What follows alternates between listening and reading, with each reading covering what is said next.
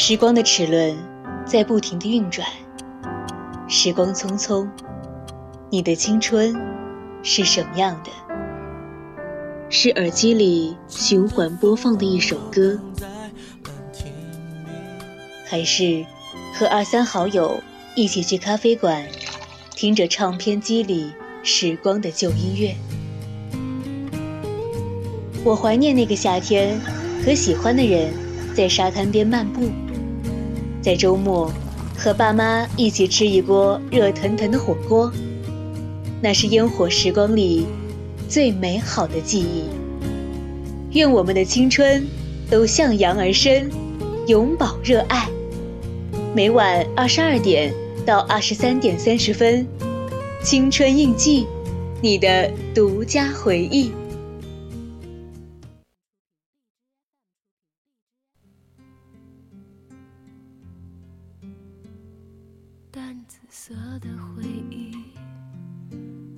在心里，你不会成为我的过去。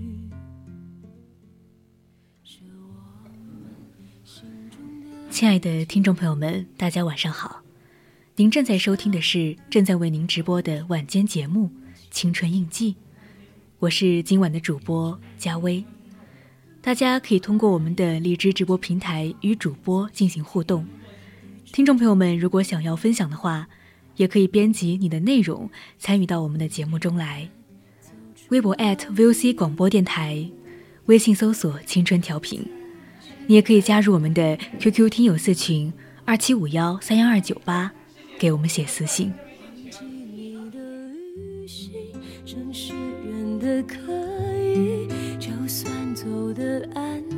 静静都没关系，一路上。我在听云雾中的声音，他说：“别放弃，忘记你的旅行，偶尔也会想起那个雨天，甚至你说的 Forget me。”网络上曾流行过一个词，叫做“社会时钟论”，意思是。在什么阶段做什么事情？什么时候上学、工作、结婚，似乎都已被外界划定。一旦违背或落后，巨大的质疑和压力便会随之而来。但是，豆瓣上有个逆社会时钟小组，这里的大多数人都忠于自己的人生蓝图。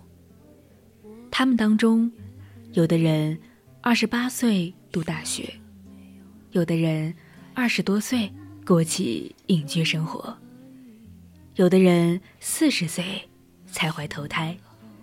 其实每个人都有属于自己的时区，我们不必害怕自己和别人不一样。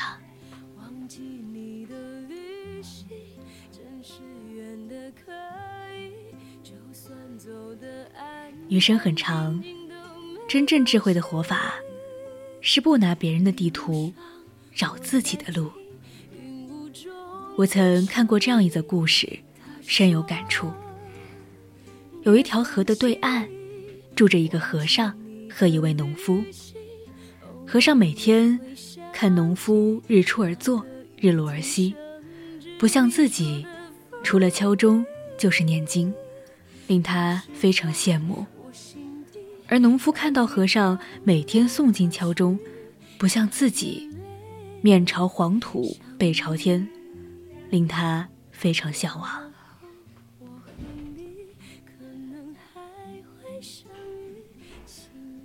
和尚、农夫彼此艳羡，于是达成共识，彼此互换生活。于是农夫去了庙里。他每天敲钟诵经，才发现处处都是约束，度日如年。和尚下到田里，没一会儿，就累得皮开肉绽，磨出血泡，才发现这农作生活苦不堪言。这时他们才明白，从前的日子才是最适合自己的。我忍住的情绪在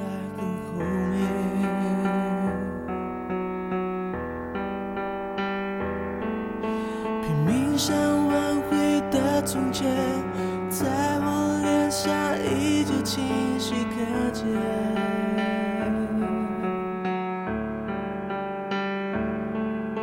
最美的不是下雨天是曾与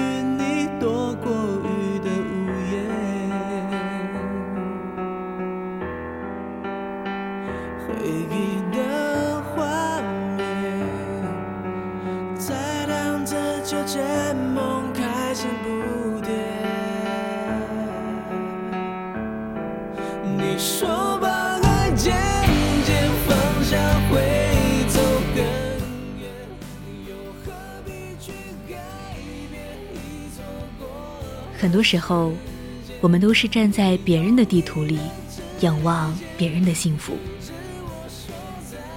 我们常常是远视眼，放大别人的幸福，却不知厚厚的房产证背后，可能有你无法想象的沉重负担；荣耀的奖杯背后，可能有你难以承受的挫折打击；美酒的繁华背后，可能。有你看不到的沧桑心事。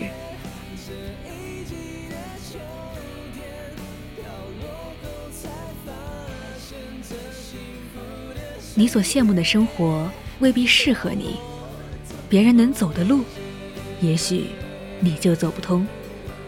老子曰：“知人智者，自知者明。”与其在别人的辉煌里仰望，不如亲手点亮自己的心灯。扬帆远航，在生活的旅程中，更深刻的解读自己。只要找到自己的天赋所在，努力成为自己，就是最大的成功。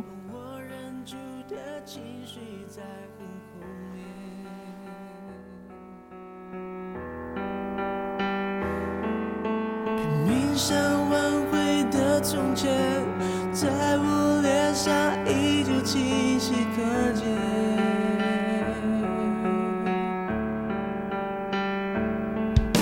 最美的不是下雨天，而是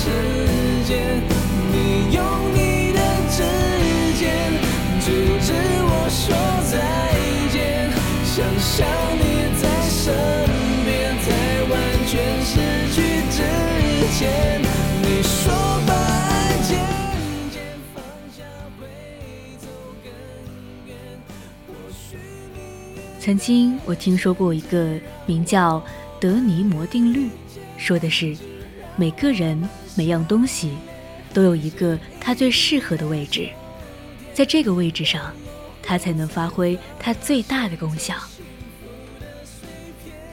网友奋斗把亮哥的经历让人印象深刻。亮哥是一名程序员，任职于一家中型科技企业。薪资待遇平平无奇。前段时间，老同学喊他一起入股线上直播公司，他却立马回绝。妻子一脸不解，说道：“这么好的机会，为什么不试一试呢？”他意味深长的回答道：“别人的鞋子再好，不一定适合我的脚。我只适合敲代码。”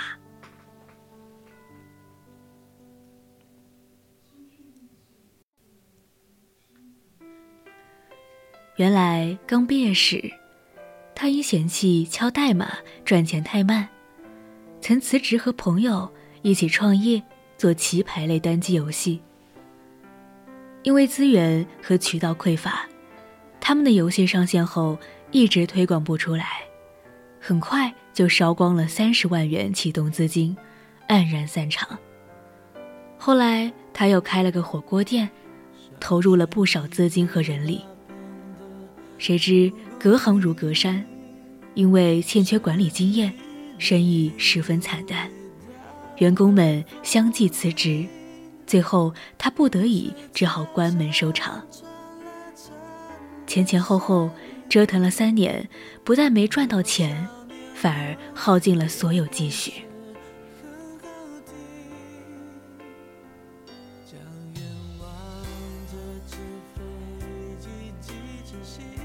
此时，他才清醒地意识到，别人的风景再好，都不属于自己，他只需走好属于自己的那条路。后来。他重新找了一份前端程序员的工作，因为能力出众，不到三年就晋升成了技术总监。尺有所长，寸有所短，唯有看清自己，才能事半功倍。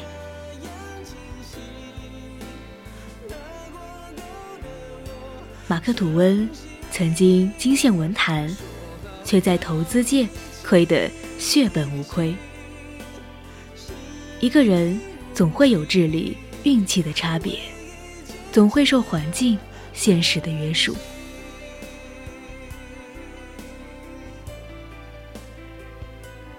你所擅长的，别人望尘莫及；别人拿手的，你也只能望洋兴叹。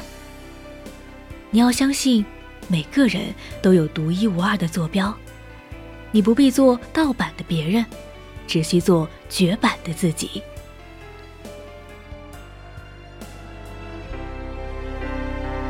在走廊上发展大声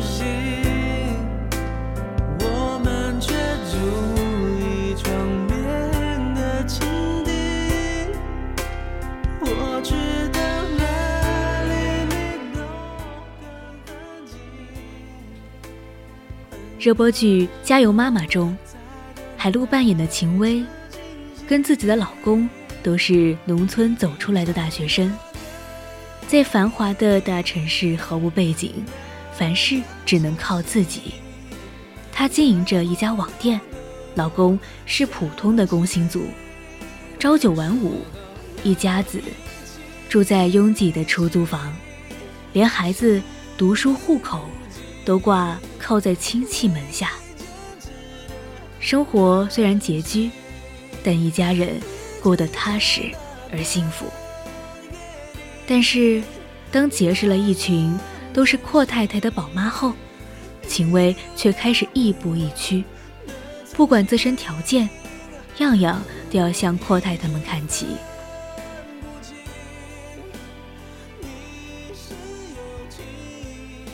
他谎称。家里有金矿，背假的名牌包。事实上，为了省钱，偷偷坐公交车回家，担心老公职业和收入不够体面，坚决不让他来参加家长会。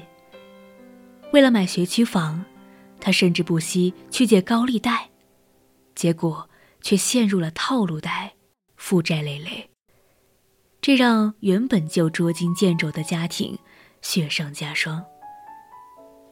秦薇没有意识到，夫妻俩没有背景，凭着努力和一腔孤勇的闯荡，能在大城市扎根已然不易。着眼当下，找到属于自己的路，才是成年人最难得的清醒。有一种萧瑟的模样。似月光落在离人的心上，与江河如何相望？风吹过岁月的熙攘，叹繁华落尽，空余香，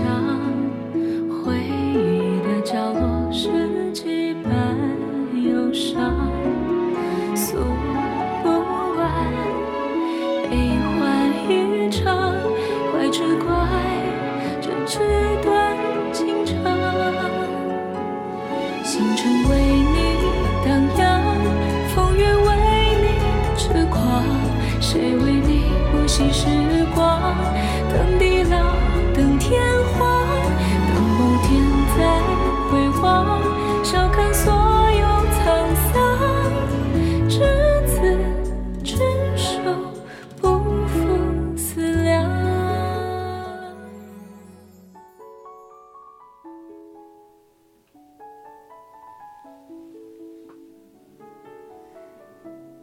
我们的听众朋友热心市民小刘点了一首周杰伦的不该大家一起来听一听吧。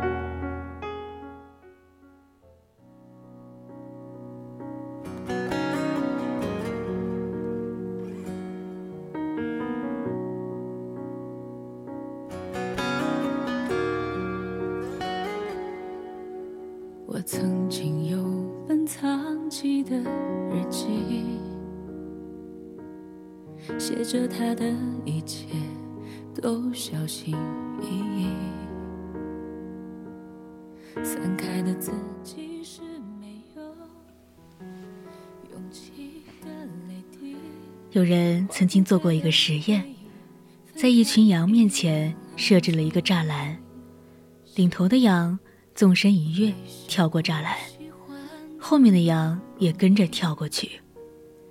接下来的一幕就有趣了，工作人员将栅栏移走，后面的羊走到这里时，人像前面的羊一样跳了一下，就好像栅栏还存在一样。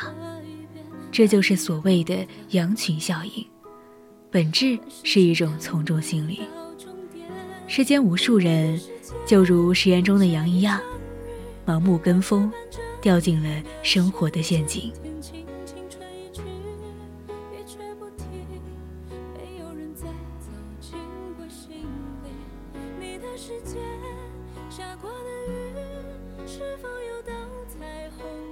王尔德曾说：“太多人活得不像自己，思想是别人的意见，生活是别人的模仿，情感是别人的引述。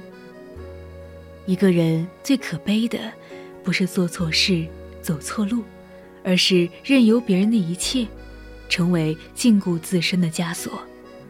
而内心强大的人，都懂得做自己生命的拓荒者。”探寻属于自己的人生脚本。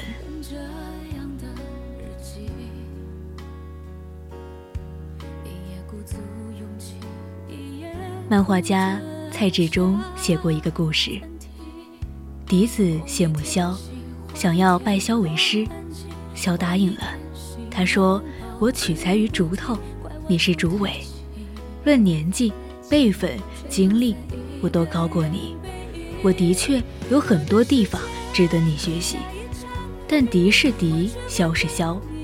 笛子苦学了三年，最后不但没学会箫低沉凄美的曲调，反而连自己本来拿手的嘹亮轻快的吹法也忘了。故事很短，却深含哲理。认清自己，永远比盲目效仿他人重要。做人不和别人比，你有你疲惫的追求，我有我平常的快乐。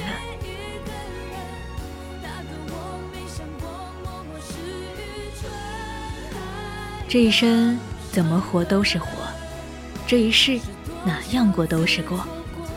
我们不需要复制别人的生活，而是要自洽在自己的时区和节奏里。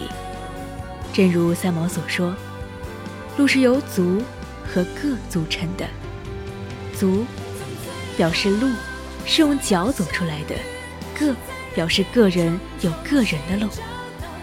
你不必非得长成玫瑰，你可以做茉莉，做淡菊，做无名小花，做千千万万。生活终归是属于自己的一场盛宴，活出属于自己的精彩，才能不枉此生。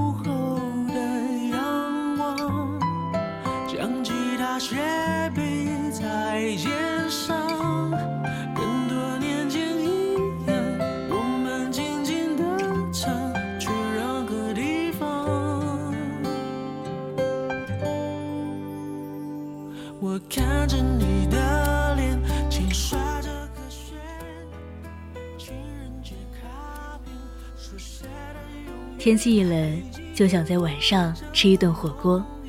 日子再辛苦，只要大汗淋漓的吃一顿，就像一头被拽进热腾腾的生活，总是会得到治愈。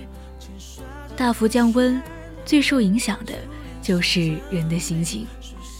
既然天气不能带给我们温暖，那不如重新出发，花点心思自己创造快乐，努力做一个热气腾腾的人吧。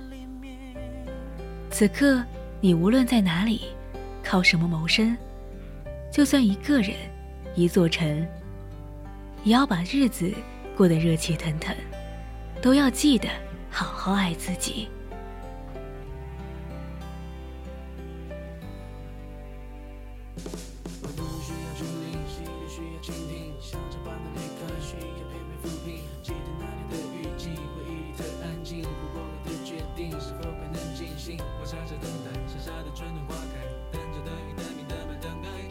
秋冬季的快乐，大多数都是自己给的。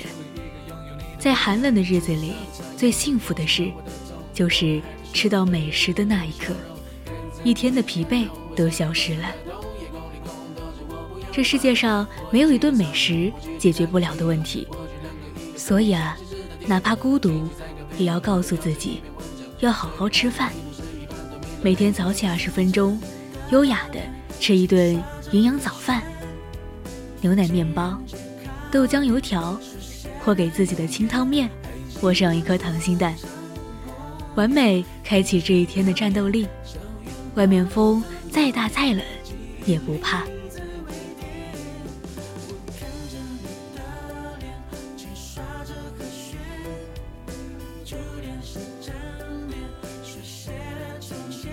天冷了，中午就吃点热乎的吧。减肥的事儿以后再说，不要再点外卖，有时间就下楼吃点热热的饭菜。一荤一素，营养搭配，瞬间感觉在冰冷的城市里，可以应对各种生活暴击。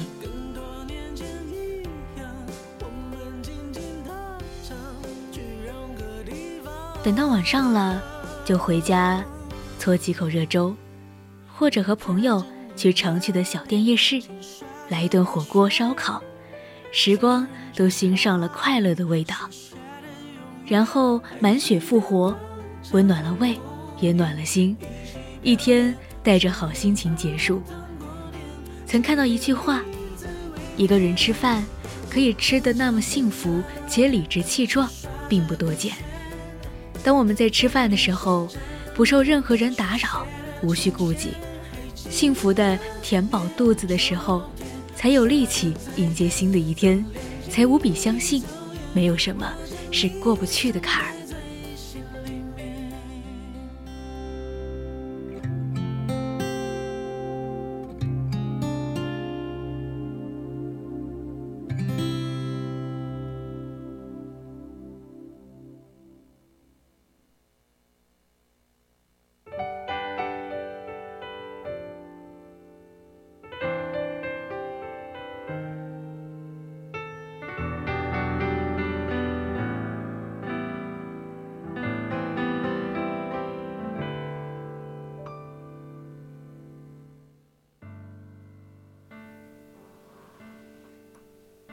自己爱自己，比谁爱你都靠谱。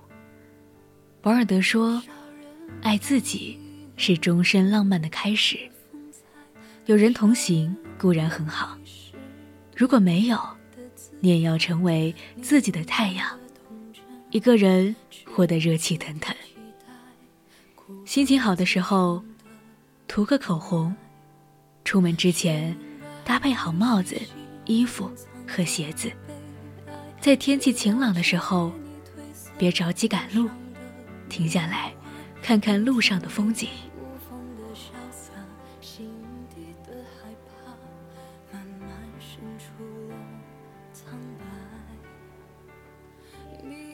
下班的黄昏，就给自己买束花，在风里慢慢走回家，学着做好吃的菜，摆好看的碗碟。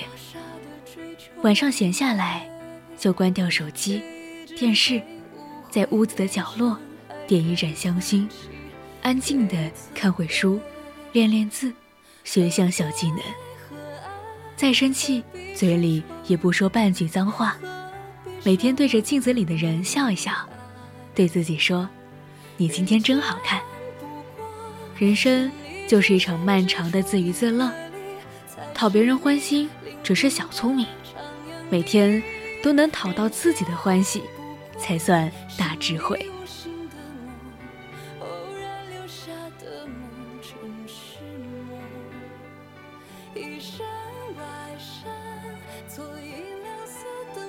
秋冬的寒冷，我们永远无法逃避，可我们却能在寒冷中为自己创造温暖。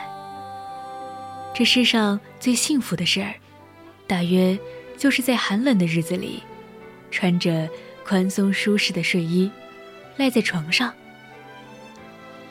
不管今天有多沮丧，都要记得认真刷牙、洗脸、冲澡，关掉手机。好好睡觉，等到第二天，不知不觉一觉醒来，世界是无法言语的轻松宁静，斑驳的阳光透过窗帘，铺满整张床。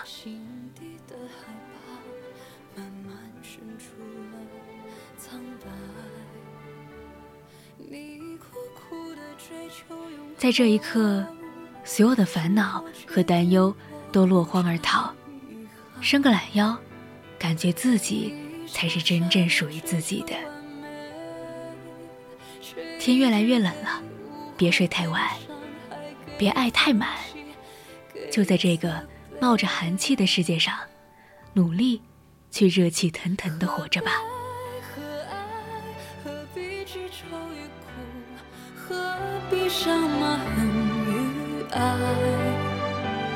人间不过是你。栖身之处，银河里才是你灵魂的徜徉地。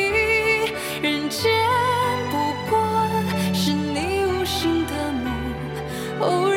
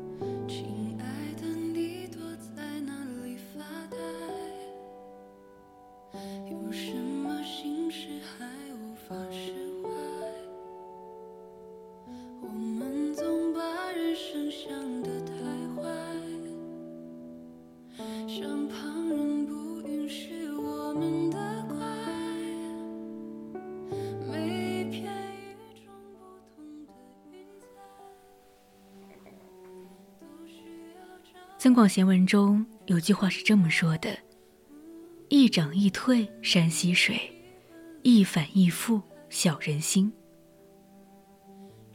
生活中，到处都有笑脸相迎的人，但我们却很难看到笑脸背后藏着一颗什么样的心。每当真心被辜负，我们才懂得善良也要有锋芒。与其相信人性本善，不如提前留三个心眼，为自己留好退路。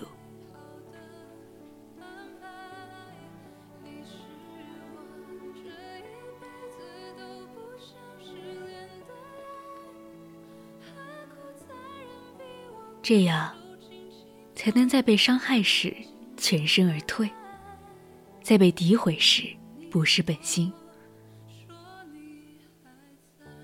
与人交往时，说话的深浅，往往要根据与对方的关系来决定。逢人就喜欢掏心掏肺，会使自己常常陷入被动的局面。其实。说的话越多，犯错的可能性就越大。唯有掌握好说话的分寸，才不会惹祸上身。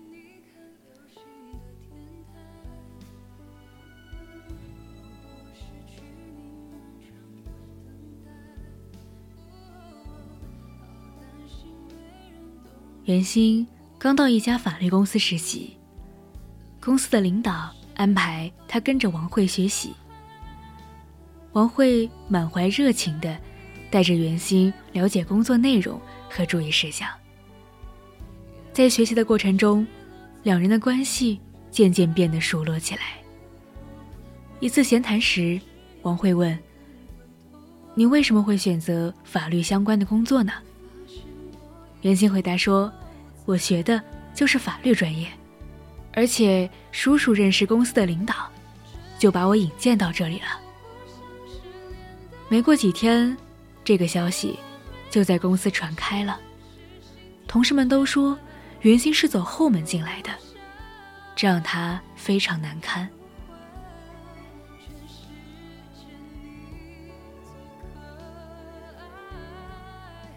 袁心了解情况后，质问王慧：“我当你是朋友才和你说的，你为什么要告诉大家呢？”王慧却不以为然地说。我哪知道他们这么八卦？看清王慧的为人后，袁心和他保持了距离。但这件事情已经无法挽回。一直到实习期结束，上级领导都再没有给他好脸色看。正所谓，不得其人而言，谓之失言。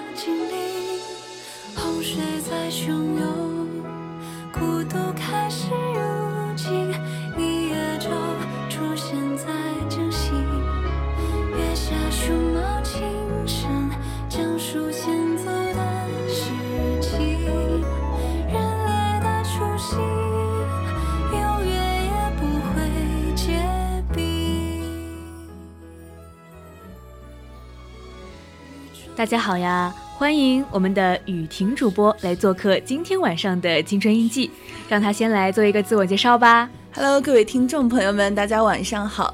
我们周二的青春印记刚刚见过面哈，今天周四我又来了，大家不要嫌弃我哈。大家喜不喜欢雨婷主播呀？那那不用说了，肯定是喜欢的，反正我喜欢。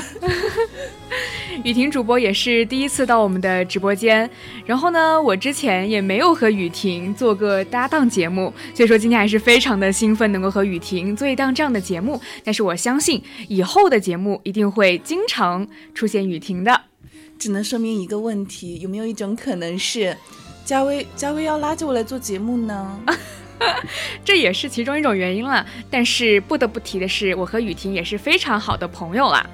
确实，说到朋友这个事情嘛，就还是就是说一下我们的社交嘛。嗯，毕竟我是一个嗯社交达人，然后 就是那种大家可能会说什么社交恐怖分子啊什么，就是那种之类的。我我这个人嘛比较自来熟，然后你知道我有多恐怖吗？就是平常可能就是完全不认识的人，我就会上去跟他打招呼说，哎那个什么同学怎么怎么样。然后刚开始可能就这样，然后到后面就是。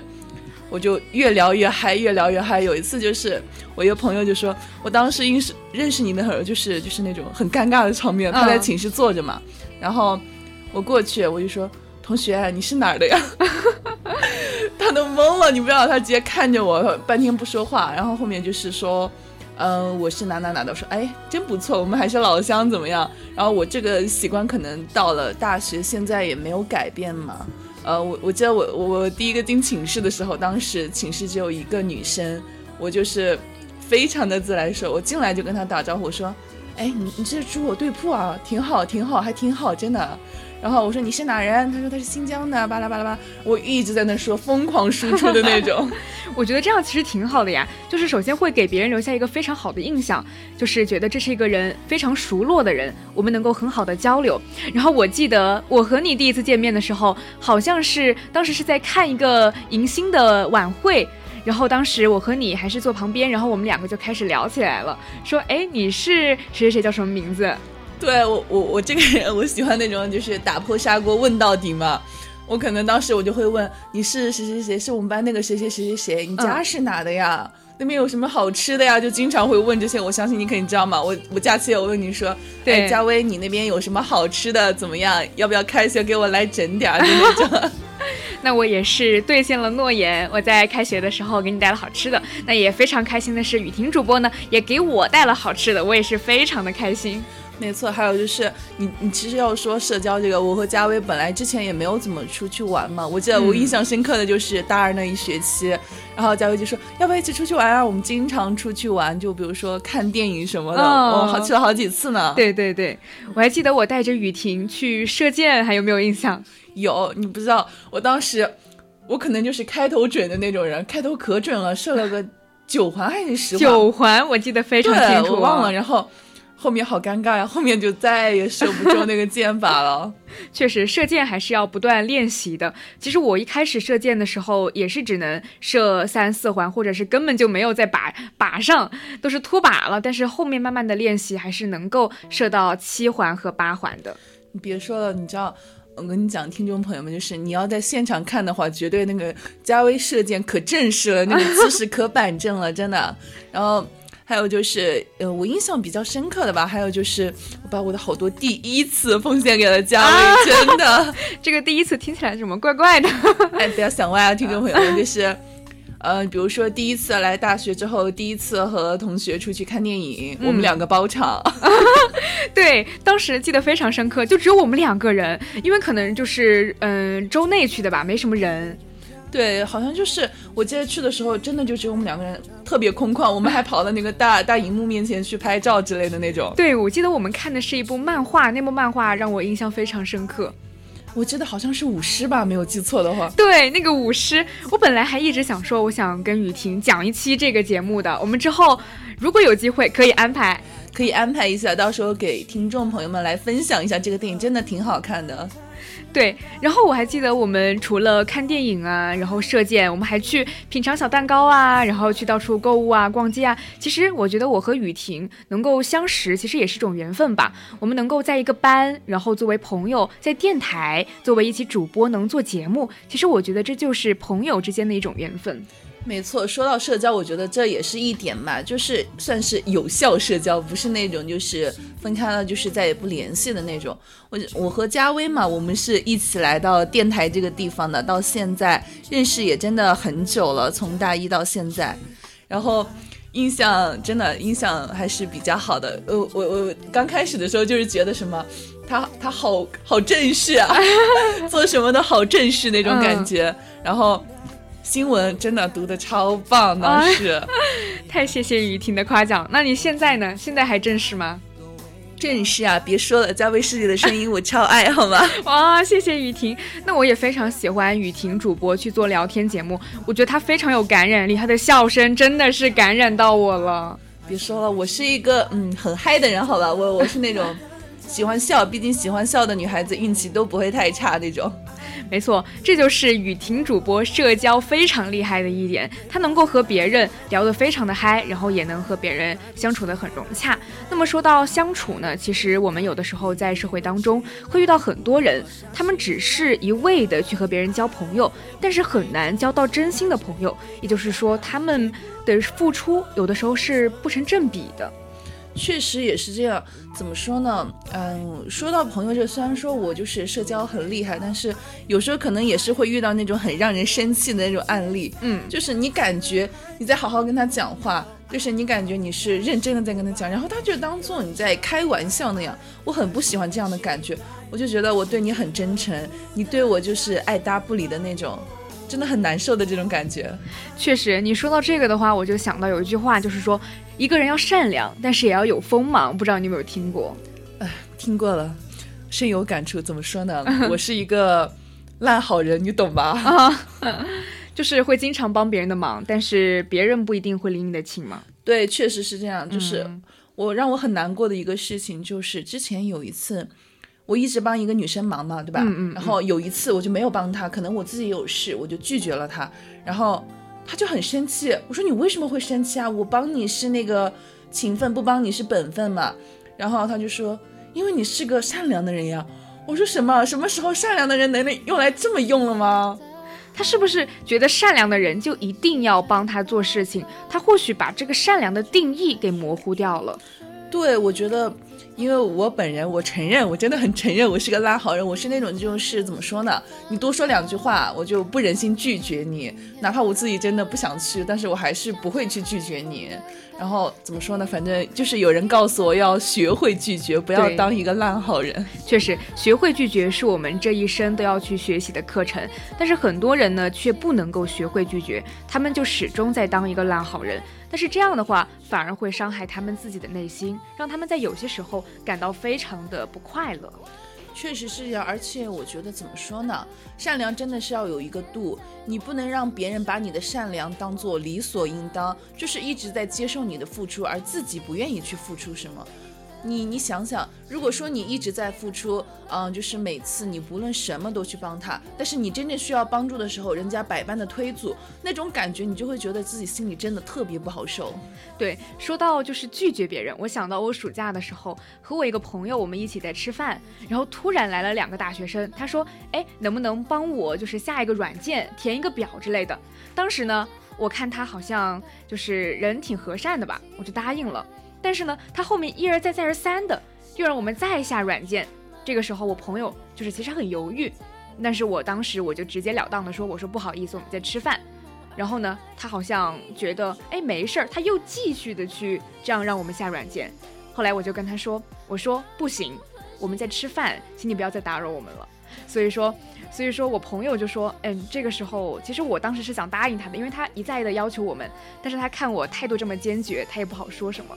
但是呢，确实他最后也没有找到我们了。啊，你说到这儿，我真的我想起来我上学期一个不太愉快的经历。嗯就是我上学期去一个地方，我们去那边怎么说去逛商场嘛，嗯然后出来的时候就是会碰到那个就是什么呢？就是那种推销的，嗯那种推销的，就是他让我们刚开始，我刚开始我觉得没什么，刚开始就是一个老爷爷嘛，然后他们他在那儿卖草莓嘛，我和我室友是一起的，然后他刚才说。小妹，你们买一点嘛？我说，啊，我考虑了一下，要不我和我室友，我们一人就是少买一点嘛。然后，嗯啊，就是觉得就是天挺热的，他挺累的嘛，就是那种感觉。然后，但是后面的话让我很生气，他那个一斤草莓那么贵，他让我说你们一人买个三四斤，我真的好生气，我当时。天哪，我觉得这就是有点强买强卖呀。对，然后我就说不用了，我们吃不了那么多，而且我们也是坐车到那那边真的很远很累嘛，再拎着一大包回去也不太方便，这就算了。最奇葩的是什么？我我那一天遇到了一路都是这种，然后过来一个就是奶茶，嗯推销那种就是什么奶昔减肥的，我说我看看我自己，我我 需要还是不需要？我在那儿思考了一下，然后他说要不先加个微信吧。哦，我当时，然后他送了我们一个发卡嘛，是嗯你加了嘛？不不太好拒绝，当时真的不懂什么是拒绝，就然后就加了，加了，然后一直他在朋友圈，他一直在我的朋友圈刷屏，我好烦啊！一一直都是那些什么这个顾客怎么怎么样，嗯那个顾客怎么怎么样，我真的好烦。他当时说的是不会骚扰我们的，这不算一种骚扰吗？变态的骚扰啊。那你后来把他删了吗？对，说到这儿，这这不得来一首删了吧？快给我放一首删了吧！好，那我们给雨婷主播放一首《删了吧》。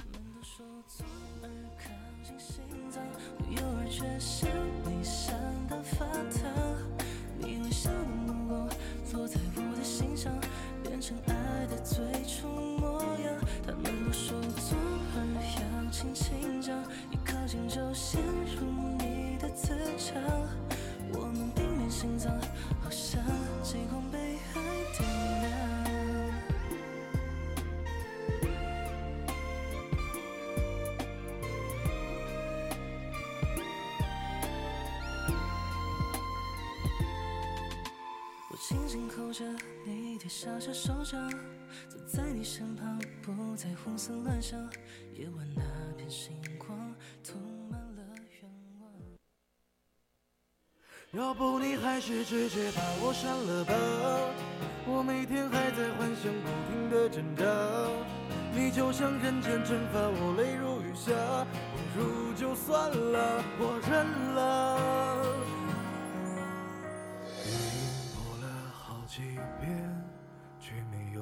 有人接。信息删了又重写，反复重叠。决定和你的聊天，想看你最近照片，点开朋友圈，近三天可见。要不你还是直接把我删了吧，我每天还在幻想，不停的挣扎。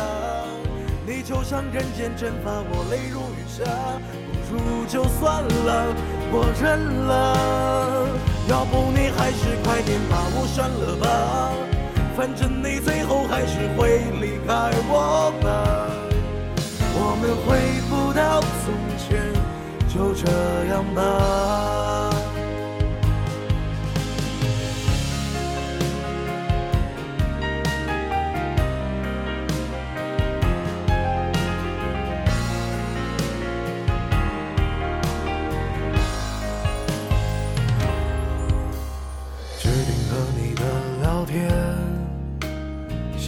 你最近照片，点开朋友圈，近三天可见。要不你还是直接把我删了吧，我每天还在幻想，不停的挣扎。你就像人间蒸发，我泪如雨下，不如就算了，我认了。要不你还是快点把我删了吧，反正你最后还是会离开我吧。我们回不到从前，就这样吧。要不你还是直接把我删了吧。我每天还在幻想，不停的挣扎。你就像人间蒸发，我泪如雨下。不如就算了，我认了。要不你还是快点把我删了吧。反正你最后还是会离开我吧。我们回不到从前，就这样吧。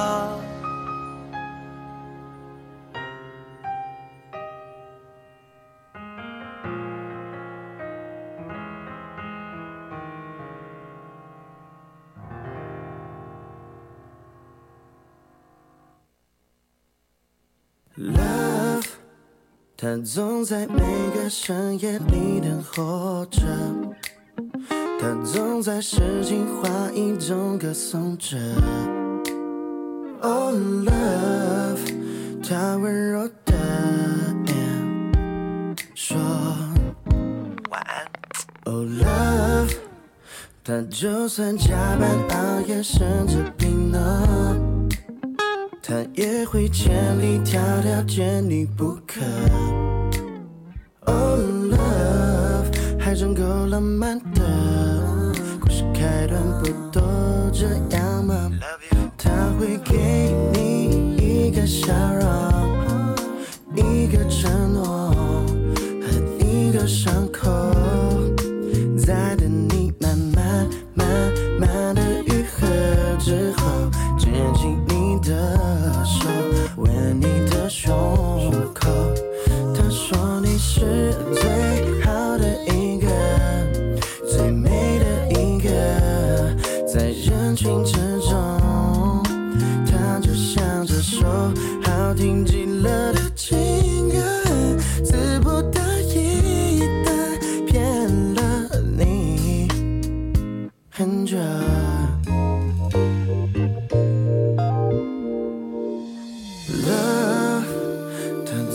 春花秋月里寻找着，他总在水深火热中挣扎着。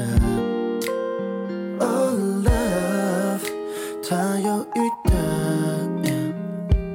说，呃，我们真的合适吗？Love，他开始昏天暗地的忙碌着。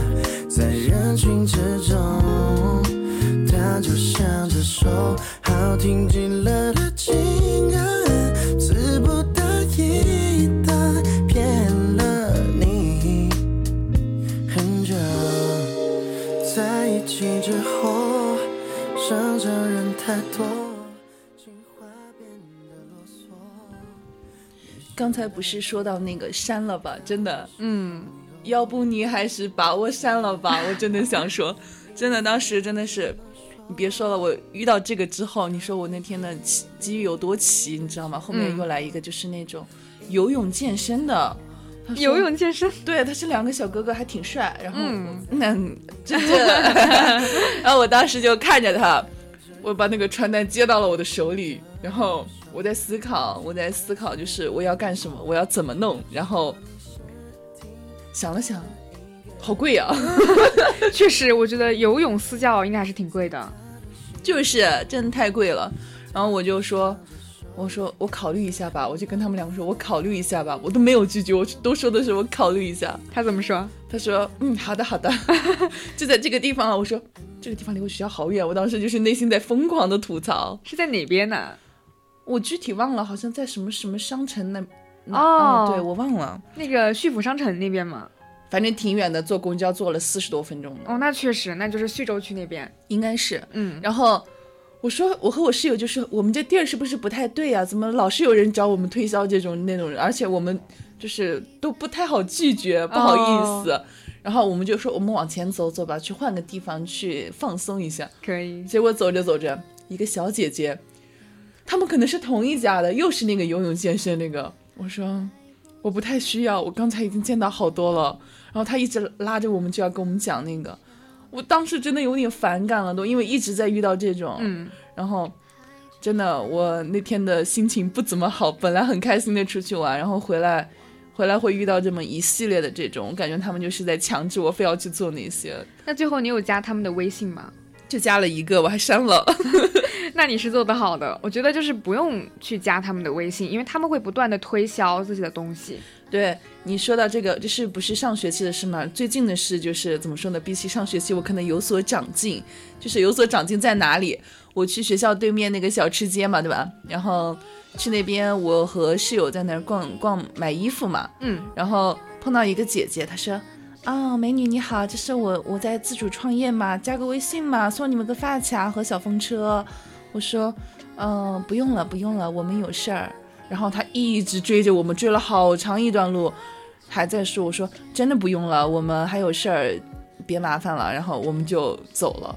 然后没走几步，我们去买去那个小吃，他买了个吃的嘛，然后又过来一个，又过来一个，他说。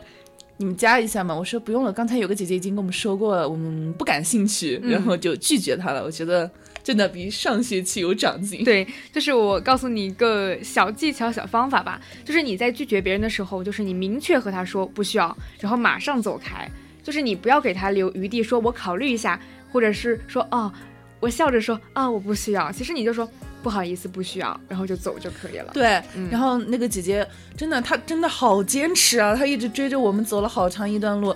她说加个微信嘛，就是平常不会给你发消息什么的。嗯，呃，我说我不太想加，我不太想加，我微信已经有好多人了，我不太想加。然后灰溜溜的，人家就嗯，终于不追我了。我当时是这个想法，终于不追着我走了。真不错，还是有长进的。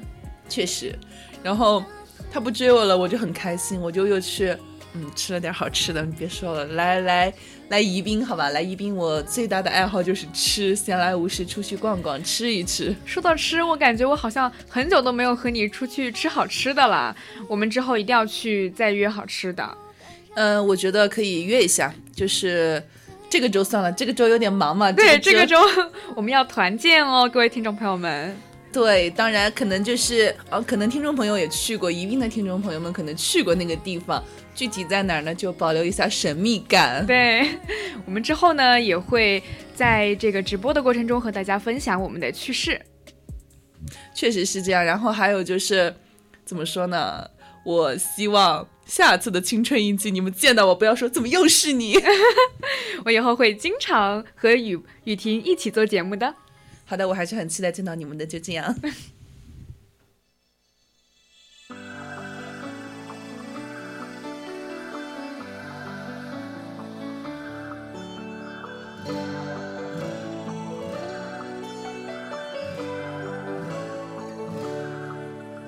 我想过一件事，不是坏的事，一直对自己坚持爱情的意思，像风没有理由轻轻吹着走，谁爱谁没有所谓的对与错，不管时间说着我们在一起有多坎坷。我不敢去证实“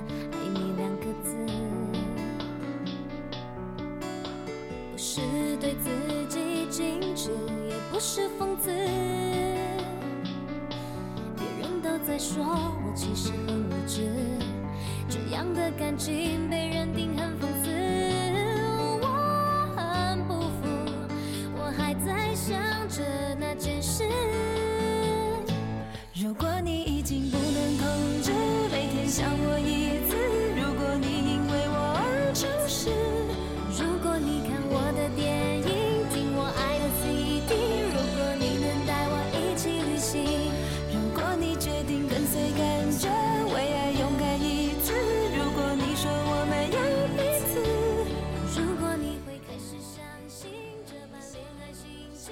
们在直播间刚才是看到了我们南巡，好吧？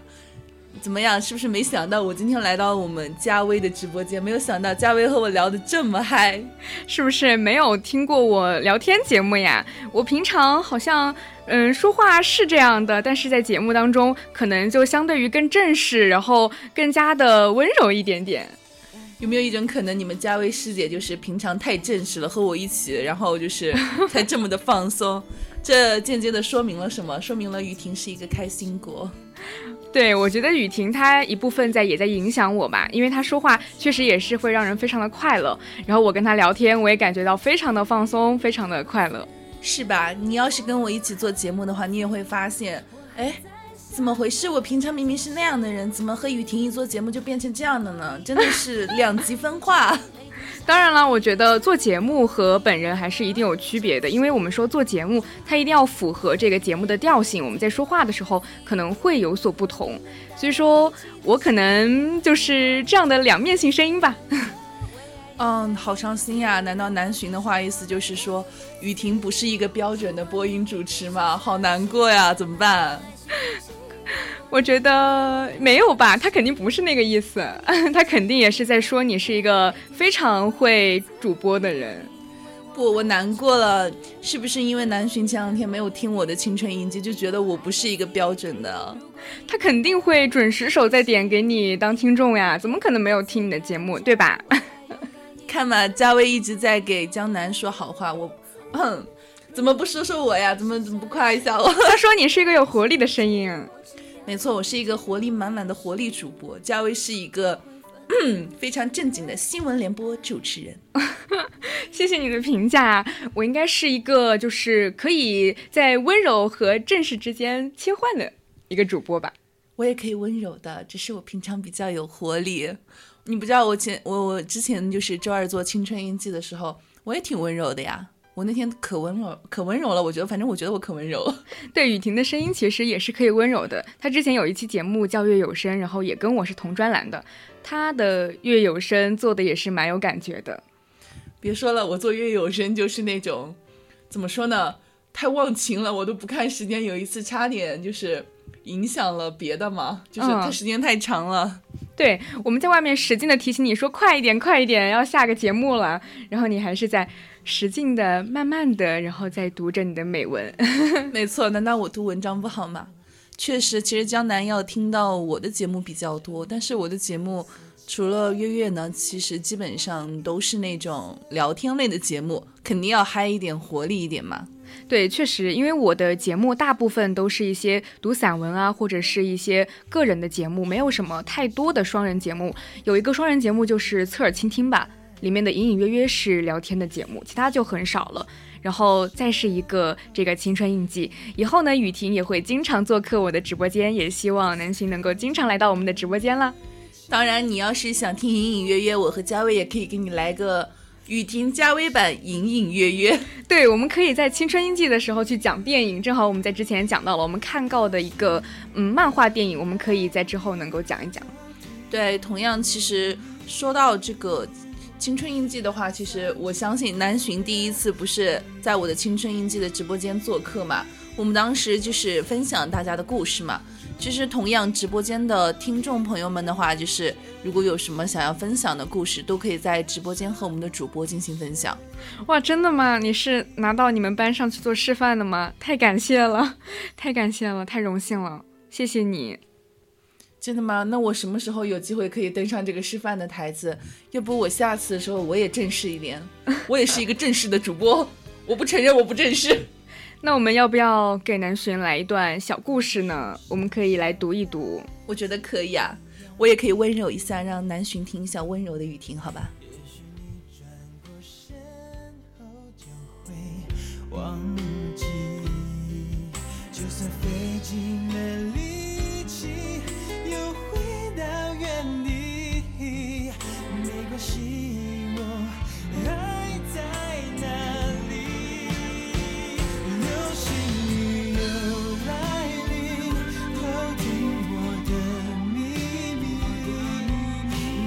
藏进我的回忆。就算冥冥注定，我也会珍惜，能守护一生约定。流星雨又来临，偷听我的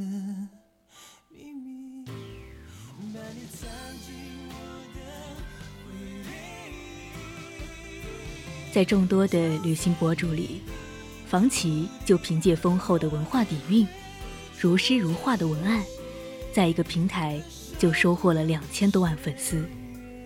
他的每一次出发，都不是只为风景，还有风景里的故事。在庐山，他说起李白，追寻李白的脚步，拥有为一场秋奔赴庐山的勇敢，拥有为一首诗而出发远方的浪漫。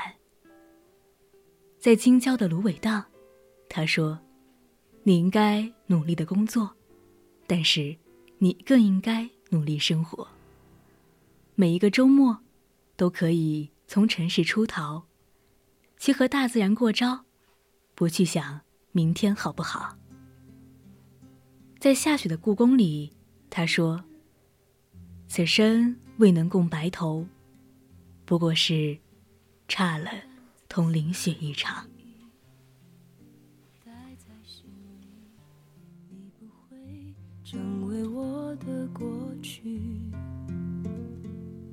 是我们心中的眼睛，将下雨看成天晴，用力捏着泪滴，迈步往前去，仔细听旅程中的谜语。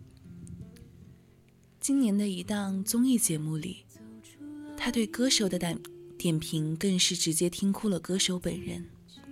面对在舞台上努力唱跳，但总有些力不从心的杨宗纬，他说：“我们终其一生，不是为了满足所有人，而是为了找到同频共振的那一部分人。”面对被质疑唱功不怎么样的张含韵，他说：“一个坚韧的灵魂，不需要一个符号那么强的头衔来作为嘉奖。他强任他强，清风拂山岗。有一种温柔而坚定的态度，只有在读书的人身上才能找到。他们有着笃定而柔软的内心，能说出最温柔又有最有活力的话。其实很多人第一次认识房琪的时候是在《超级演说家》上，为了得到参赛资格，他报名七次都没有成功。最后，他写了一封长长的自荐信，又录了介绍自己的视频，才等来了面试的机会。为了台上演讲的十分钟，他十天内改了五十六篇稿子。也是在参加完这档节目之后，他决定文字是他自己最热爱、最热爱的东西。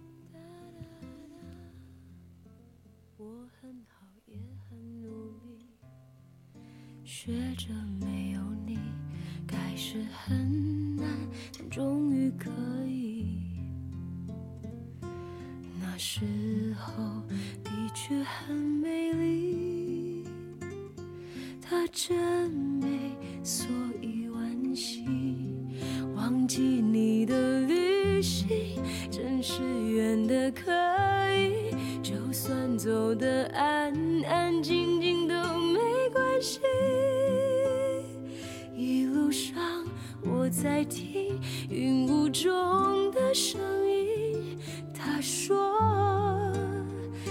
放弃，忘记你的旅行，偶尔也会想起那个雨天甚至你说的 Forget me。老是在我心底调皮跑来跑去，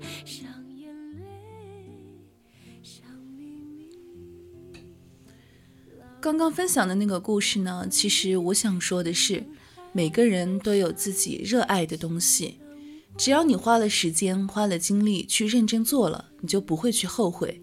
就像刚才那个故事中的人一样，他们每个人可能都在一定的时间内觉得自己怎么样，面对别人的质疑，可能也会有一一段时间的迷惘。但是我相信，如果你真正的努力过，那么你肯定不会后悔。